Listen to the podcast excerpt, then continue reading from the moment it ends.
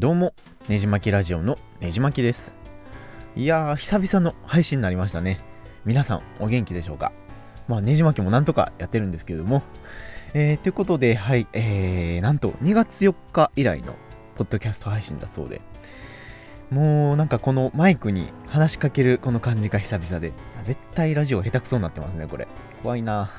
いうことで、あの、だいぶ期間が空いたんですけども、えー、新年度がやってくるということで、ちょっと寒いですけど、ビートルズのアルバムに文字ったタイトルをつけてみました。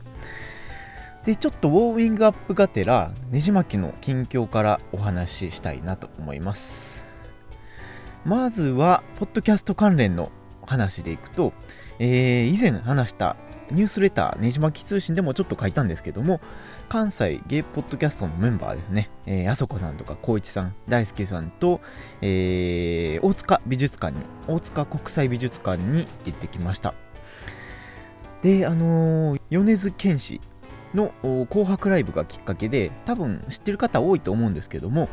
えー、どんな美術館かというと、当番複製画、なんか陶器の板に、え、図柄を描いて焼き付けたものをたくさん並べた。まあ要するにそのコピー作品みたいなのが山のように展示されてる美術館なんですね。なので有名どころでいくと例えばのゲルニカとかモネの睡蓮とか、えー、最後の晩餐とかですね。もうありとあらゆる名画のコピーが勢ぞろいって感じの美術館でも結構すごかったですね。でなんか途中通った淡路島とかもお土産のクオリティというかなんか魚介の丼も美味しかったですし。はいもう改めてなんか日本のお土産ってすごいなと思いました。で最後はなんか神戸のこじゃれた洋食屋さんで、えー、締めてですね。もう最初から最後まで楽しかったですし、えー、あそこさんありがとうございましたという感じで。で、他にもオーストラリアから帰ってこられたゲイポッドキャストの大輝さんとも初めてお会いしたりとかですね。その話は多分ここでは出さないんですけども、えー、他にも収録的な話でいくとゲスト会的なものを、えー、2つほどやっててですね、えー、以前ゲスト出演していただいた、えー、やる気ありみのタンさんと2010年代の振り返りみたいなことを12時間喋ったりあとは最近、クラフトビールバーみたいなとこに、えー、無目的キャストの大輔さんと一緒に行って、食をテーマに、えー、食をテーマに、えー、超雑談をしたのがあすごく楽しかったなっていう感じです。えー、まあどちらも結構長いこと喋ったんですけどももうちょっと低温調理してからえー、ねじ巻き、ねじ巻きの気が向けば、えー、配信していきたいなと思います。で、なんかね、あのー、以前から新しいポッドキャストも始めたいなと思ってたんですけども、ねじ巻きラジオすら全然配信することができてないので、えー、ちょっと先延ばしにしたいなと思ってます。で、えー、プライベート的な話をすると、2月3月はなんか資格の勉強してたりとかあ仕事のなんやかんややったりとかで、えー、あと楽しいことといえば、えー、和夫石黒さんが3月に出版した、えー、AI が主人公の話「クララとお日様」っていうのがあるんですけれどもそれをきっかけに個人的にですね第2次 SF 小説ブームみたいなのが来て、えー、なんか昔読んだ作品とか、えー、有名どころをまたちょこちょこ読んでたりします。えー、他にはですね、ネットフリックスでコブラ会を見漁ったり、スタンダップコメディ見てたりとか、総合格闘技のライジンとか見てたり、おとといも UFC やってたので、それもちょこっと見たりしててですね。えー、という感じで、意外かもしれないんですけども、僕結構格闘技とか見るのが好きで、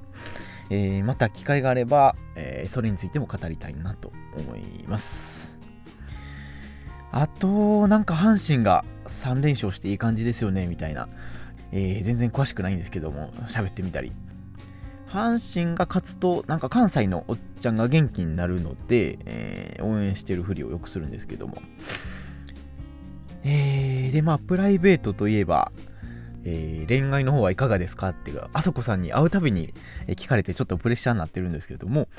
えー、タンさんとのやりたいことリストのエピソードからを動きなしっていうこの低たらくで。まあゲイとかマイノリティになるとなんか会う出会い云々のきっかけっていうのがほぼマッチングアプリとかしかないっていうのがなんかあんま好きじゃなくて入り込めずにいるんですけども。なんか前髪ゲイさんで、えー、デミセクシャルっていう定義の話になるほどなと思ったりとか、えー、そうだゲイにカミングアウトのポッドキャストで、えー、悩み深きゲイの話を聞いて、えー、なんかすごい共感したりとか、えー、その隣では下ネタがバンバン、え、相変わらず披露されてたりとか もうゲイポッドキャスト界もすごいいろいろあるなと思ったりするんですけども、まあ、この多様性が鍵ですよね。と思いつつ、皆さんのポッドキャストもいろいろ聞かせてもらってたりします。まあいやでもあのー、30代もそろそろなので、もう一花ぐらいは咲かせておかんとなと思ったりとか、いろんな思いがせめぎ合ってるんですけども、えー、まああったかくなってきたので、えー、ちょっとはあ動いてみようかなと思ってたりもします。あとはそうですね、えー、ねじ巻きラジオも一応ゲイポッドキャストということで、あの話題ですね。えー、同性婚ができないのは違憲っていうことで判決が下った話で。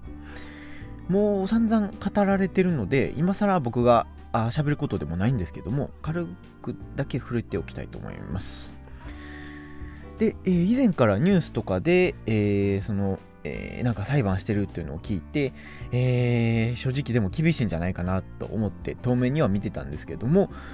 まさかでしたよね。まあ違憲って結構大きな判断ですし、え、憲法に照らしてやっぱりこのままじゃあかんよねっていうのが一般層にも知れ渡ったっていうのは大きい進歩だなと思いました。で、えー、海外のゲインメディアとかでもそこそこの扱いで受け止められてたので、えー、アジアも変わってきたんやなっていう認識はあ伝えられてるんじゃないかなとちょっとプラスに思いました。はいそんな感じで。であとは今まさに桜がめちゃめちゃ綺麗ですよね。関西も桜の名所がたくさんあるので、えー、緊急事態宣言が解除されてえー、桜が満開で、しかもお天気で、となれば、まあ、みんな家出ちゃいますよねっていう感じで、えー、もうすごい街中も、え、観光客みたいなのでいっぱいなんですけれども、まあ、これコロナ絶対増えるやるなと思いつつ、まあ仕方ないなと思ってます。まああのー、僕はそうですね、えー、ランニングコースの川沿いに、えー、桜並木があるので、え夜桜とか楽しんでるんですけども、え、この黄砂と花粉さえなかったら、あ最高なんですけどね。もう近頃鼻ずっとスンスンってやってるんですけども、大変ですよね。で、もあの、ここまでほんまに、え、ラジオ久しぶりなので、え、脈絡のない話してるんですけども、あと、せっかくの新年度がやってくるので、えー、2021年4月のやりたいことリストとして、えー、いくつか話しておきたいなと思います。えー、まずは一つ目として、えー、中国 SF 小説の3体を読むってことです。えー、で、2021年5月に大ヒット中国小説の3体の最終巻、第3巻が出るらしくて、えー、自分もまだ全然1巻も読めてないんですけども、そのブームになんとか追いつこうと思って、えー、この4月に、えー、1、2と読もうかなと思ってます。で、まだ今のところオーディオブックで1巻にやんわり触れたぐらいのレベルなので、えー、発売前までには読み切りたいと思います。で、えー、ポッドキャストで、えー、3体についても収録しようかっていう、ちょっと今プランもあるので、えー、またそれも楽しみにしといてください。で、えー、やりたいことリスト2つ目は、あポッドキャストをいっぱい配信するっていうことですね。で、まあ、あの、3月である程度落ち着いたので、えー、なんかいろいろちょっと配信したい欲がようやくまた高まってきたんですけども、最近僕の知り合いの方がジェンダーと映画を絡めた結構面白い本を書かれて出されたので、まだ読んでる途中なんですけども、読み終えたらあブログとかポッドキャストで、えー、また紹介したいなと思います。他にもですね、えー、和夫石黒さんの話もちょっとしたいですし、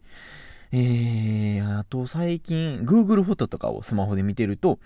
よくあの何年前の写真とか表示してくれるんですねでちょうど、えー、2年前かな？が南米にいた頃で、えー、その頃の写真とかブラジルとかウルグアイとか、えー、ブエノスアイレスの写真とか流れてくるんですけどももうすごい懐かしくてもうはるか前の話に思えるんですよね。でもまあ本当に、えー、楽しかったですし、えー、だにあの、旅の思い出がフラッシュバックすることもよくあるんですけども、まあ、あのー、だにねじまきラジオで、え、世界史旅行について全然喋れてないので、旅行系の話もどんどん増やしていこうかなと思っています。あとは、あ恒例の音楽関連の配信。まあ、話したいこと山々あるんですけども、1つか2つぐらい4月中に配信できたらいいなと思ってます。他にもせっかくの新年度なので、えー、新生活に役立ちそうなことをいくつかお話しできればなと思ってたりとか、えーと、あとですね、別番組のポットモットニュースっていうテック系のポッドキャストもあるんですけども、そちらも半年以上更新が途絶えてたので、えー、死にかけの番組なんですけど、途絶えてたので、ちょっとですね、あのー、年度末っていうことで、えー、割と真面目に2020年度のポッドキャストニュース振り返りとか、えー、今後のポッドキャスト業界の動向を軽く予想みたいなこともしてみたいなと思ってます。で、えー、やりたいことリスト3つ目は、えー、知る人ぞ知るクラブスヌーザーが大阪で久しぶりに開催されるってことなので、えー、音楽好きのポップライフザポッドキャストリスナーの方とか、えー、もしいたら声かけていただければ一緒に行こうかなと思いますので、えー、まあ、あの、別になくても僕一人でちょっと行こうかなと考えてたりするので、コロナの状況も見つつ、行ってみたいなと思っています。で、やりたいことリスト4つ目は、あアナログの日記を始めるってことですね。僕あの日記は学生の頃から欠かさず書いてるんですけどもずっとメモ帳のアプリとかオンラインで管理してきたんですね。なので意外とそのあ紙に、えー、筆とかペンで日記をつけるっていう習慣はあんまりなくて。でもなんか最近アナログの温かみみたいなものもいいかもと思ったのでとりあえず手帳だけは買ってみて、えー、デジタルの日記手帳と並行してえー、デジタルのノートと並行して使ってみたいなと思います。そうですね。僕、昔から日記つけるのがすごい好きなので、また日記へのこだわりとかについても喋ってみたいなと思います。ということで、やりたいことリスト5つ目。えー、俳句を始めるということですね。まあ、これも以前から言ってるんですけども、まあ、まだ生活の一部として定着するほど俳句を読む習慣がまだ根付いてないので、まあ、せっかくの4月、えー、新年度ということで、えー、腰を据えてやろうかなと思います。で、やっぱり一般の人、まあ僕もそうなんですけども、一般の人って歳時記を出して調べるみたいなことってあんまりないじゃないですか。なので、えー、結構意識してやらんと、やっぱり根付かへんなと思って、なんか街中で見かけた花とか、あ植物とか、あ天気とかあ風模様とか、えー、そんなんを感じたらあちょちょっと歳時記をめくって、えー、俳句に俳句を読んでみるとか。なんかやっぱり初めの方は数が勝負かなと思ってて、えー、質より数をまあ量より質って言いますけどももう初めの方はあ数を意識して、えー、続けていこうかなと思います。なんかあの俳句詳しいですって方もしおられたらあなんか DM とかいただければすごい嬉しいです。という感じで、えー、欲張りすぎてもあれなので、この5つですね、えー、中国 SF の3体を読む、ポッドキャストをたくさん配信する、えー、3つ目がクラブスヌーザーに行ってみる、4つ目がアナログの日記を始める、5つ目が俳句を真面目に始める。ということで、えー、頑張りたいなと思います。まあ、あの新年度って、え、何でもいいんですけども、いい区切りにはなるので、え、それにかこつけて、え、続かなくてもいいんで、とりあえず何か始めてみる。えそれが大事かなと思います。まあそれが失敗してもまあ誰も何も言わないので、えー、しかもなんか意外とその失敗からも気づきみたいなのがあったりするので、えー、4月から何か一つ新しいことを始めてみてください。で、えー、あと最後に一つだけお知らせなんですけども、ニュースレターのねじ巻き通信も3月末に、えー、明日なんですけども、配信予定なので、えー、具体的に言うとですね、えー、まずはねじ巻きの厳選ニュースと、えー、おすすめの音楽とか本とか、他にも今月学んだこととか、あねじ巻きの近況とかですね、えー、そんな話をメールで月に1回お届けするので、興味のある方は、ポッドキャストの説明欄のリンクからあ登録してみてください。ということで、そろそろ話を終えたいなと思います。えー、このポッドキャストにお便りいただける方は、Twitter のハッシュタグ、ねじまきラジオ、もしくはあ DM いただければ幸いです。では、次のエピソードでお会いしましょう。